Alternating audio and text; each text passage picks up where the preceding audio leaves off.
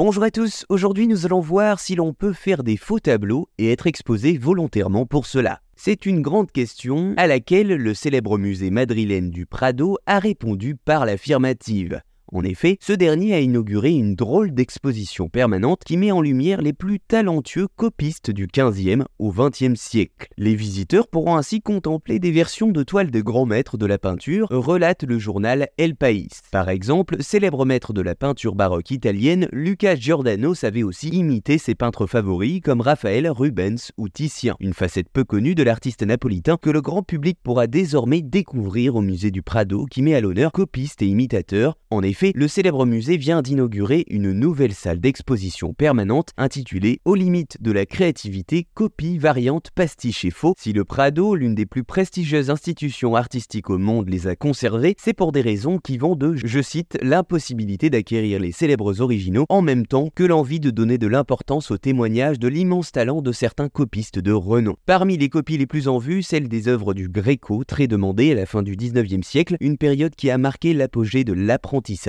par la copie. En effet, encore utilisé aujourd'hui dans nos musées, l'apprentissage par la copie était un moyen pour les élèves de pouvoir s'entraîner et voir l'évolution de leurs traits avec le temps. C'est ainsi qu'au 19e siècle, de nombreux Espagnols allaient parfaire leur apprentissage à Rome, copiant à échelle réelle les grands maîtres italiens afin de capter au mieux leur technique. Ce fut le cas de Manuel Ramirez Ibáñez, dont la copie de L'amour sacré et l'amour profane, une toile du Titien, était, je cite, si exacte qu'elle incluait même la saleté accumulée au fil des siècles, relate El País. Le tableau n'ayant pas été restauré, il présentait une teinte ambrée restituée sur la copie. Alors peut-on faire des faux tableaux et être actuellement exposé volontairement pour cela? Eh bien le musée du Prado a tranché.